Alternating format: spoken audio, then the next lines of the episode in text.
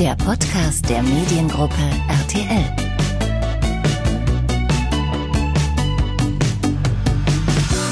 Tama Bakina ist seit über 20 Jahren als Privatdetektiv und Wirtschaftsermittler tätig. 2008 deckte er den ostdeutschen Müllskandal auf. Später rettete er sogar entführte Kinder aus Russland und Syrien. Immer undercover, häufig unter Einsatz seines Lebens. Im Podcast-Interview erzählt er von seiner aktuellen Reportage für RTL und NTV. Unter falscher Identität hat er sich in ein deutschsprachiges Callcenter in der Türkei eingeschleust, um Trickbetrüger zu entlarven. Tamar Bakina spricht außerdem über seinen Werdegang, seinen Kindheitstraum, Detektiv zu werden und auch über die Belastungen und Entbehrungen, die dieser hochgefährliche Job mit sich bringt. Jetzt im Mediengruppe RTL Podcast. Viel Spaß! Tama, du bist ja Wirtschaftsermittler und Privatdetektiv und äh, in seiner letzten Reportage warst du ja auch für RTL Heiratsschwindlern auf der Spur. Dieses Mal warst du undercover in der Türkei unterwegs. Nach wem hast du dort gefahndet? Nach falsche Polizisten, die sich als falsche Polizisten ausgeben. Das sind kleine Callcenter, die äh, mit vier Mitarbeitern arbeiten und die dann als falscher Polizist ältere Menschen beklauen. Das heißt, die operieren aus der Türkei, aber rufen gezielt Deutsche an. Genau. Die Täter operieren aus der Türkei, das sind Deutsch-Türken, sprechen fließend Deutsch, das ist ganz wichtig, wenn man sich schon als Polizist ausgibt, und rufen dann äh, deutsche Opfer beziehungsweise deutsche ältere Personen in Deutschland an. Wie schaffen es diese Menschen denn, ältere Personen dann am Telefon, denen irgendwas aufzuschwatzen oder in dem Fall denen Geld abzuschwatzen, was ja jetzt, glaube ich, das Problem mhm. ist? Die Methode ist einfach genial. Also sie geben sich als Polizei aus, sie rufen mit einer 110 an, das sind schon zwei wichtige Punkte. Dann wissen sie auch ganz genau, mit, mit, äh, welchen, mit welcher Argumentation sie da vorgehen ähm, und wie sie diese älteren Menschen dann auch dadurch manipulieren. Sind sehr, sehr gut geschult, muss ich sagen. Und diese Manipulation, wie, wie läuft die genau ab? Ähm, zum einen haben die eine Software, die nennt sich Call ID Spoofing. Mittlerweile ist es auch X-Line. Äh, die ist dazu da, dass man eine Fantasienummer überschreibt.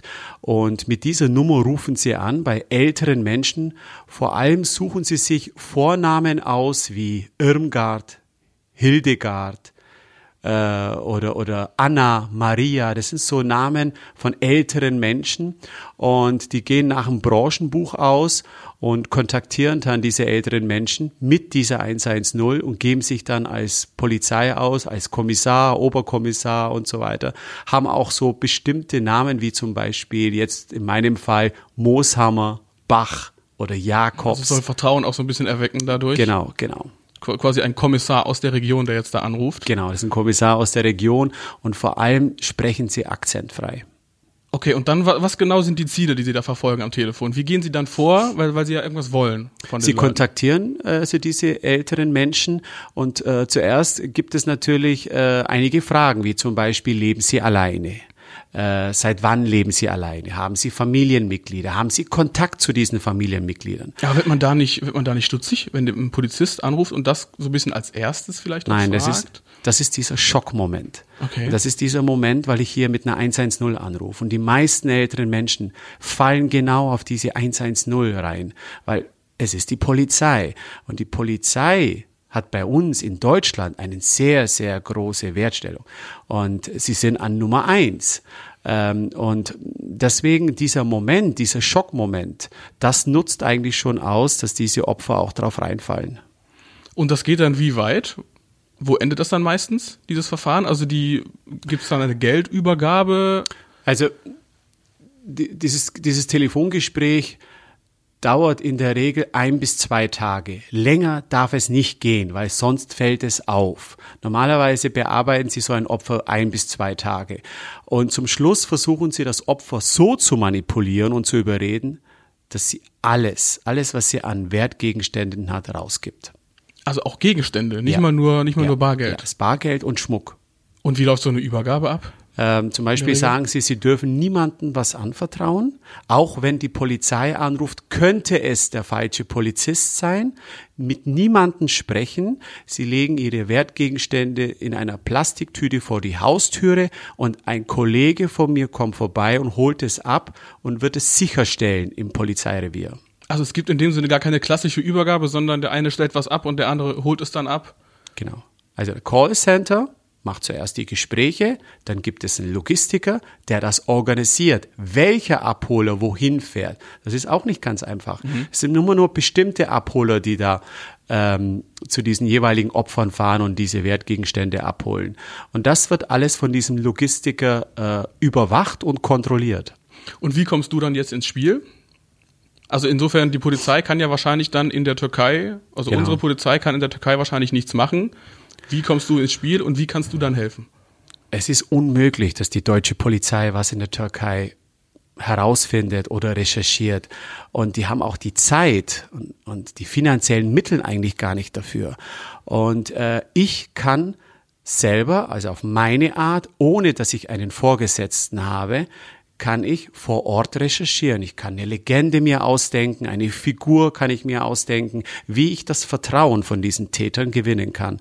So funktioniert das. Und es ist eine lange Vorarbeit, zwei bis drei Monate, bis ich dann soweit bin. Und wie hast du es hier in diesem konkreten Fall dann gemacht? Mit den falschen Polizisten?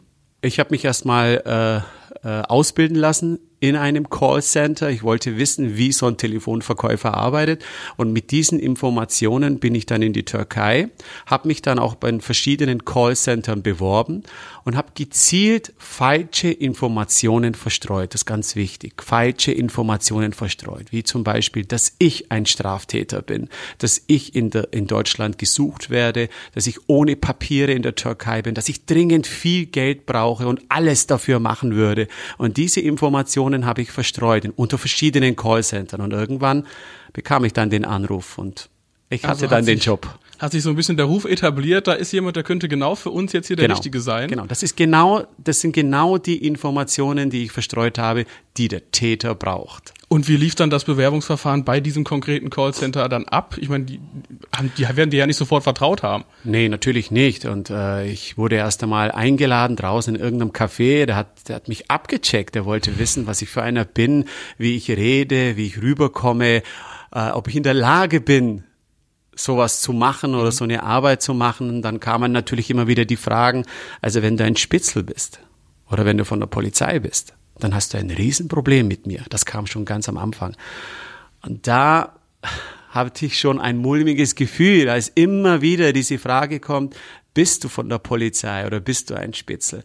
Und irgendwann mal hatte er dieses Vertrauen zu mir und hat gesagt, okay, du bist einer für uns, ich nehme dich mit. Also gab es quasi mehrere Bewerbungsgespräche Nein, dann irgendwie mit denen? War, oder es war einfach. Es war ein Bewerbungsgespräch über zwei Stunden und da war ich so überzeugend, dass er mich dann angenommen hat. Und du hast ja dann es wahrscheinlich auch, du hast ja dann wahrscheinlich auch eine andere Figur dann angenommen. Haben die genau. nicht irgendwie einen Background-Check irgendwie gemacht? Oder hast du dann falsche Social-Media-Profile ja. oder irgendwas aufgesetzt? Dafür bin ich natürlich auch vorbereitet äh, und hatte dem schon mitgeteilt, auch den ganzen Callcentern diese Information verstreut, dass ich ohne Papiere illegal in der Türkei bin. Ich habe nichts. Ah, okay. Und bin dann natürlich mit dem falschen Namen ins Rennen gegangen und somit wussten sie von mir nicht und können dann auch nicht nach irgendeinem Ausweis fragen.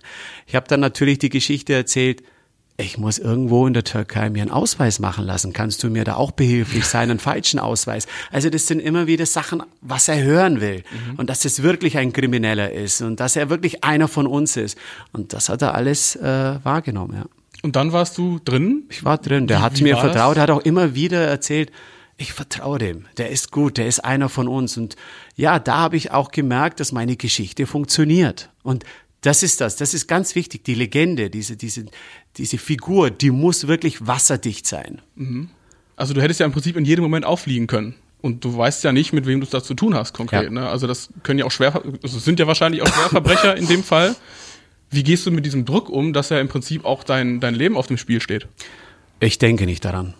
Das ist so. Das ist die Erfahrung, die ich in 25 Jahren aufgebaut habe. Ich denke nicht dran, weil sobald du dran denkst, dass auf der anderen Seite ein Schwerverbrecher ist, fallst du auf. Du machst Fehler. Du weißt nicht mehr, was du sagen sollst. Und das merkt er. Und deswegen lasse ich das nicht zu. Ich bin einer von denen und ich spiele auch diese Figur genau in der Zeit. Ich muss halt schauen, dass ich so schnell wie möglich an meine Information komme. Ich habe nicht so viel Zeit. Also versuche ich das natürlich in kürzester Zeit zu bekommen. Das heißt, du gehst auch immer schon so mit der Erwartung ran, okay, ich habe jetzt vielleicht irgendwie, ich sag mal, ein Budget für zwei bis drei Monate maximal mhm, und genau. in diesem Zeitraum müsste ich eigentlich alle relevanten Informationen genau. haben. Und arbeitest dann auch parallel schon mit der Polizei in Deutschland quasi zusammen? Nein. Ich mache erst meinen Auftrag, mhm. versuche alles zu erledigen, dass ich nicht nochmal in dieses Callcenter oder mich mit diesem Täter treffe. Ich versuche alles vorher zu klären und dann gehe ich zur Polizei. Bei dieser Sache war es natürlich etwas anders, denn ich war Zeuge von einer Straftat, mhm. indem sie ein Opfer in Deutschland angerufen haben. Und da musste ich einfach schnell handeln. Ich wollte ja dieses Opfer schützen. Ich wollte sie ja davor bewahren, dass sie ihr Geld verliert. Und deswegen habe ich zeitgleich mit der Polizei gearbeitet. Hast du denn, wie war das direkt in deiner Anfangszeit, in der du beobachten konntest, dass da irgendwas passiert ist? Oder wie lange muss man denn, wenn man dann vor Ort ist, in diesem Callcenter ausharren? Machen die auch legale Arbeit noch parallel? Oder und dann versuchen es immer mal so stichpunktartig bei den Leuten? Nein, also das, das war ein reiner Callcenter. Also reiner Callcenter für den Polizeitrick. Okay. Und die haben wirklich massiv zwischen, also pro Mitarbeiter, zwischen 40 und 50 Leute angerufen die müssen diese Masse abtelefonieren, weil mhm. die Quote ist sehr gering, dass sie da jemand erwischen. Deswegen telefonieren sie wirklich in der Woche zwischen 40 und 50 Opfer. Und dann hast du irgendwann gemerkt, da ist jemand jetzt an der Strippe, das Telefonat dauert länger, da fällt jemand gerade drauf rein. Ich habe gebohrt. Es ist natürlich nicht mhm. einfach. Ich habe immer wieder gebohrt, ich möchte was dazulernen. Hast du momentan einen aktuellen Fall? Hast du momentan einen aktuellen Opfer, wo ich einfach auch mithören kann, wie das funktioniert und wie das Opfer reagiert, kurz bevor sie die Geldübergabe macht. Ja, und irgendwann hat er gesagt, ja, wir haben einen, hör zu. Du, ich werde jetzt dann bei der Frau anrufen, bei diesem Opfer, und dann kannst du mithören, wie leicht es ist, dass wir das Geld bekommen und dass sie das Geld vor die Türe setzt. Und dann hast du eine geile Provision. So eine Aussage habe ich bekommen. Und dann war es soweit. Dann durfte ich mithören, wie sie genau dieses Opfer kontaktieren. Und wie bist du dann weiter vorgegangen?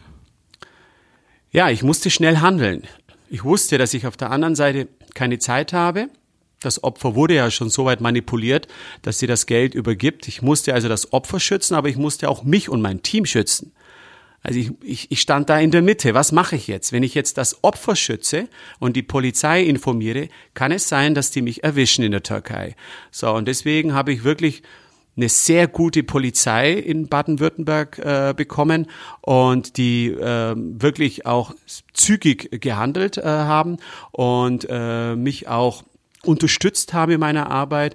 Und ja, und durch diese schnelle Unterstützung konnten wir das Opfer retten und ich konnte die Türkei so schnell wie möglich verlassen. Das hat super funktioniert mit der Polizei. Das heißt, du bist im Prinzip an diesem Arbeitstag, wo du dabei warst bei dem Telefonat mit der Frau aus Stuttgart, bist du sofort abgereist. Genau. Es war an, das war genau, äh, nee, das war ähm, Samstagabend habe ich die Polizei kontaktiert. Das ist auch äh, nicht normal, dass ich am Abend jemand bei der Polizei erreiche, also die normale Polizei, aber jemand, der dafür zuständig ist, mhm. das war echt super. Also ich wurde innerhalb von 20 Minuten sofort vom LK angerufen. Die haben wirklich also sofort gehandelt und dann am nächsten Tag gleich morgens bin ich abgeflogen. Es hat funktioniert. Und am Montag war dann auch die Festnahme. Also es ging innerhalb von zwei, drei Tagen. Wie hast du geschlafen in der Nacht auf Sonntag vor dem Flug? Sehr schlecht.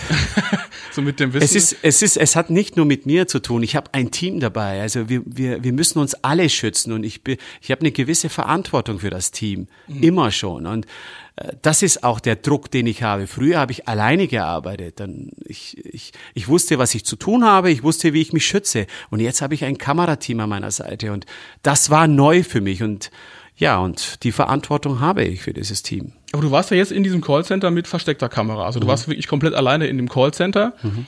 Irgendwie hätte das nicht sein können, dass das irgendwie auch auffliegt. Ich weiß nicht, wie sowas dann aussieht, so eine kleine Kamera, die du wahrscheinlich hast du sie unter der, unter der Kleidung oder in der Tasche.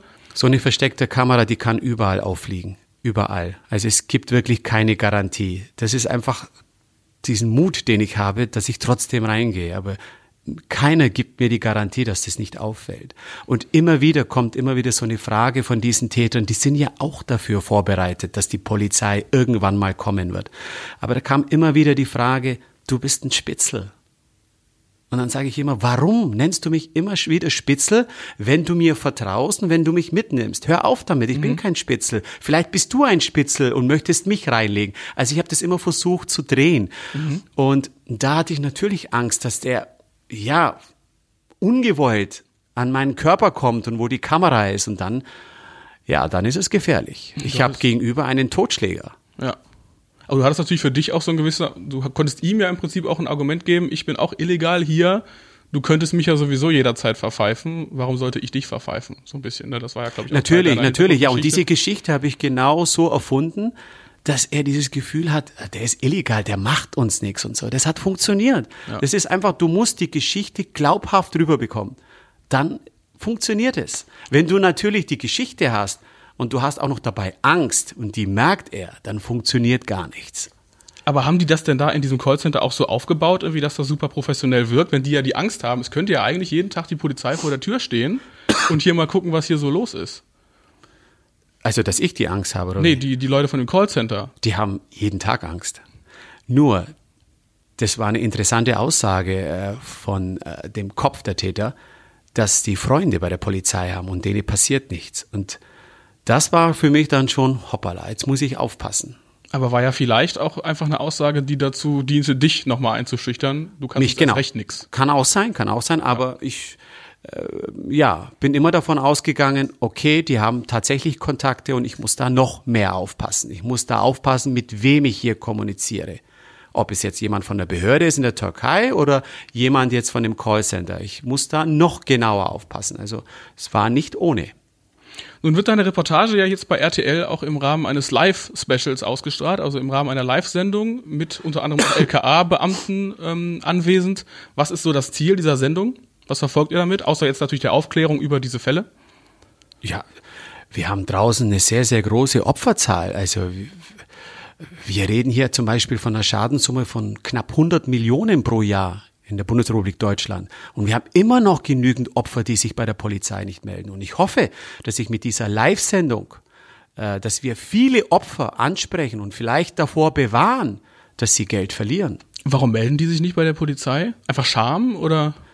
Ja, das sind einfach ältere Menschen, die schämen sich, dass sie darauf reingefallen sind, dass sie bei so einem durch so, ja, bei so einem Polizeitrick darauf reingefallen sind. Und dann wollen sie einfach nicht in die Öffentlichkeit gehen und versuchen, das selber zu verarbeiten. Und das ist falsch. Ich sage einfach, wenn sie merken, dass sie ein Opfer momentan sind, ähm, dann melden sie sich bei der Polizei, weil da bekommen sie auch diese Hilfe und diese Unterstützung.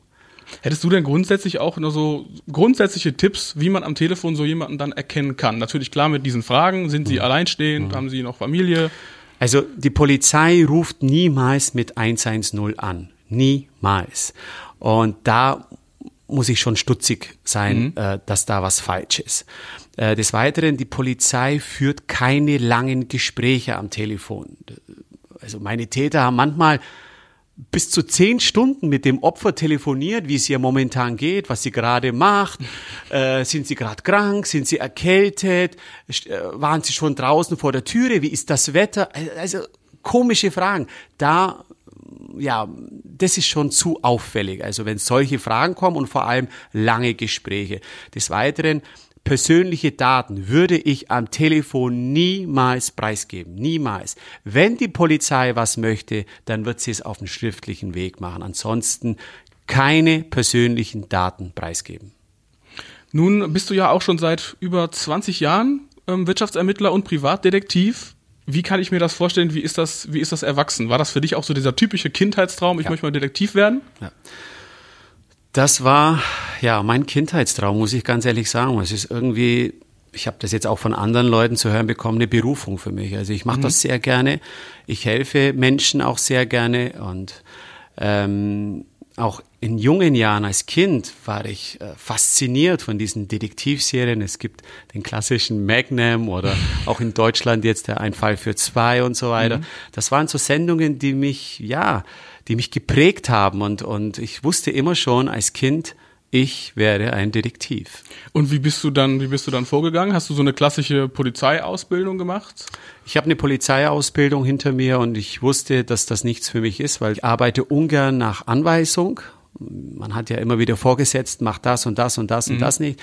Und das bin ich nicht. Ich bin sehr kreativ. Ich, ich äh, möchte selber entscheiden, was ich mache. Ich möchte auch tatsächlich Opfern helfen. Ähm, und ja, und deswegen bin ich in die Wirtschaft gegangen, habe einen sehr, sehr guten Staranwalt kennengelernt, der mich gefördert hat in jungen Jahren.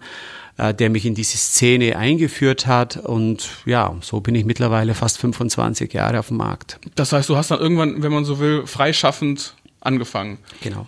Und du wurdest gefördert von einem Anwalt, das heißt, der hat dir in dem Sinne, hat dich quasi auch möglichen ersten Klienten schon so vorgestellt, genau, genau, sodass du so einen genau. Start finden konntest? Genau, genau. Ich, äh, er hat in mir dieses Potenzial gesehen und, und hat gesagt, ich würde dich gerne bei mir im Büro haben. Ich möchte, dass du für mich arbeitest, äh, dass du für mich Recherchen durchführst. Und ja, das war so der Beginn. Und, und es waren spektakuläre Fälle in meiner Karriere. Ich habe viel erlebt, bin weltweit rumgekommen und ich würde es jederzeit wieder machen. Was waren denn so die krassesten Fälle, die du ja, vielleicht auch auf, auf persönlicher Ebene so erlebt hast, die dich vielleicht auch persönlich berührt haben?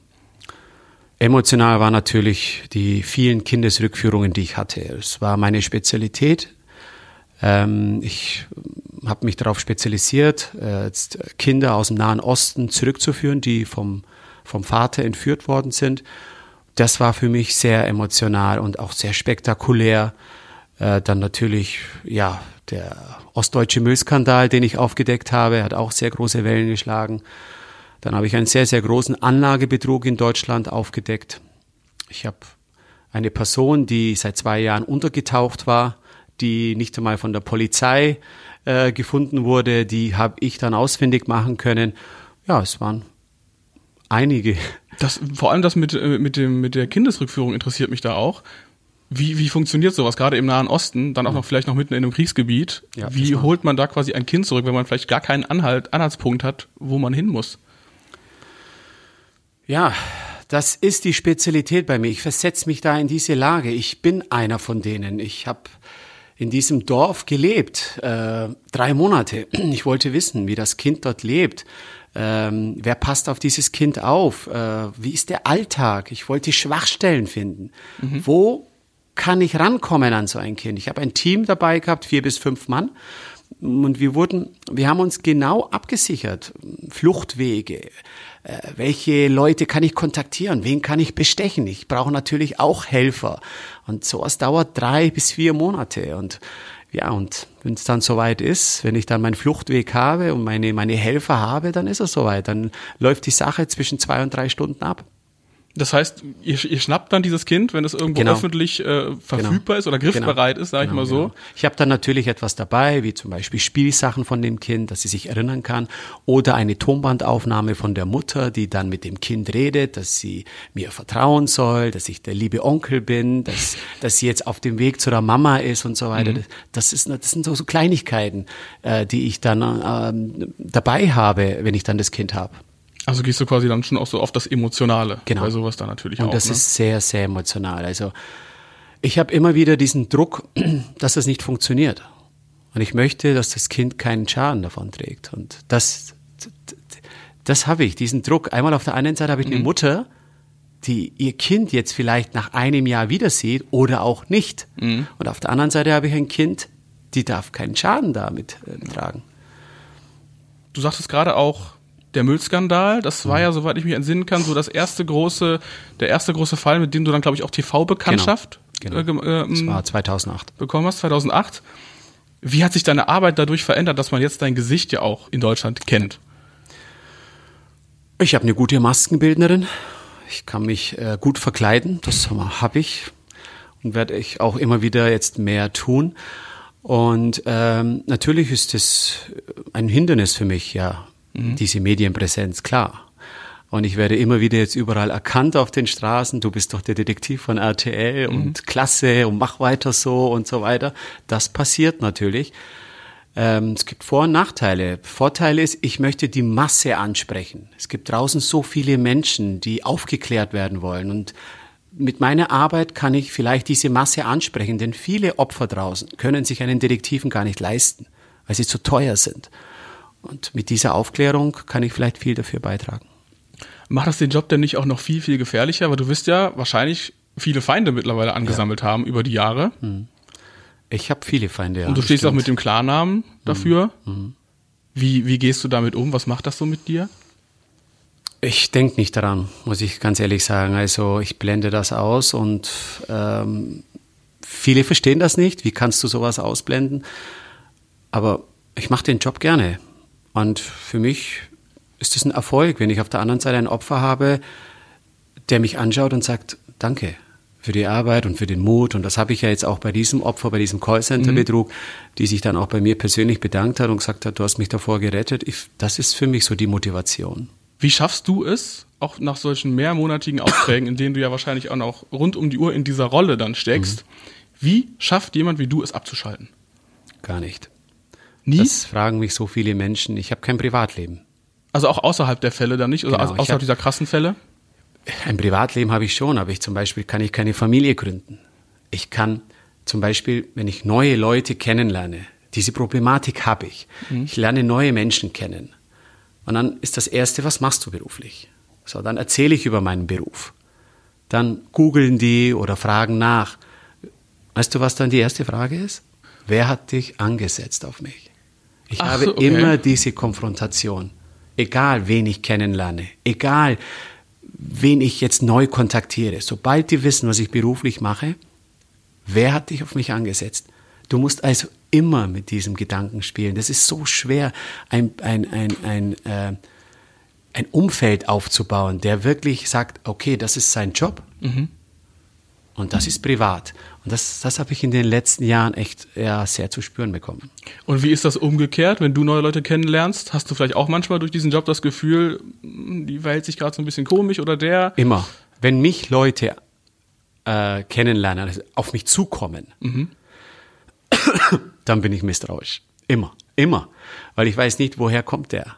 Wer schickt ihn? Wer, wer hat ihn angesetzt auf mich? Immer. Also ich habe zum Beispiel auch bei mir in der Firma viele Bewerbungen äh, bekommen, die einfach bei mir im Unternehmen mitarbeiten wollen. Die wollten wissen, wie arbeitet er? Welche, welche Kontakte hat er? Mit welchen Kunden arbeitet er? Das hatte ich öfters gehabt. Wie wählst du denn da grundsätzlich auch aus? Du musst ja auch viele Partnerschaften pflegen in dem Sinne. Ich suche sie mir selber aus. Ich suche auch mein Netzwerk selber aus. Ich suche auch meine Informanten weltweit selber aus. Und deswegen ähm, bin ich da safe, weil ich sie selber aussuche. Also du machst auch einen sehr ausführlichen Background-Check wahrscheinlich ja. dann. Ja. Den die in der Türkei dann besser wahrscheinlich auch mit dir gemacht hätten. Ja, aber es ist schwierig, weil meine Legende ist schon immer sehr, sehr gut. In dem Moment, natürlich, mhm. wenn das jetzt rauskommt, ist es vorbei. Klar. Aber in dem Moment bin ich vorbereitet. Ich habe einen Informationsvorsprung. Den nutze ich aus diesen Informationsvorsprung, das ist mein Vorteil, das ist mein Schatz, meine Waffe. Das hat der Täter nicht und deswegen habe ich immer einen Vorteil. Dann danke ich dir für das Gespräch und wünsche dir auch weiterhin viel Erfolg und dass du in Sicherheit bleibst. Danke. Das war der Podcast mit Tama Bakina über seinen spannenden Ermittlerjob. Seine neue Undercover-Reportage Vorsicht falsche Polizisten läuft zuerst am 20. Januar als Primetime-Sondersendung bei RTL, danach auch nochmal bei NTV und on demand natürlich bei TV Now.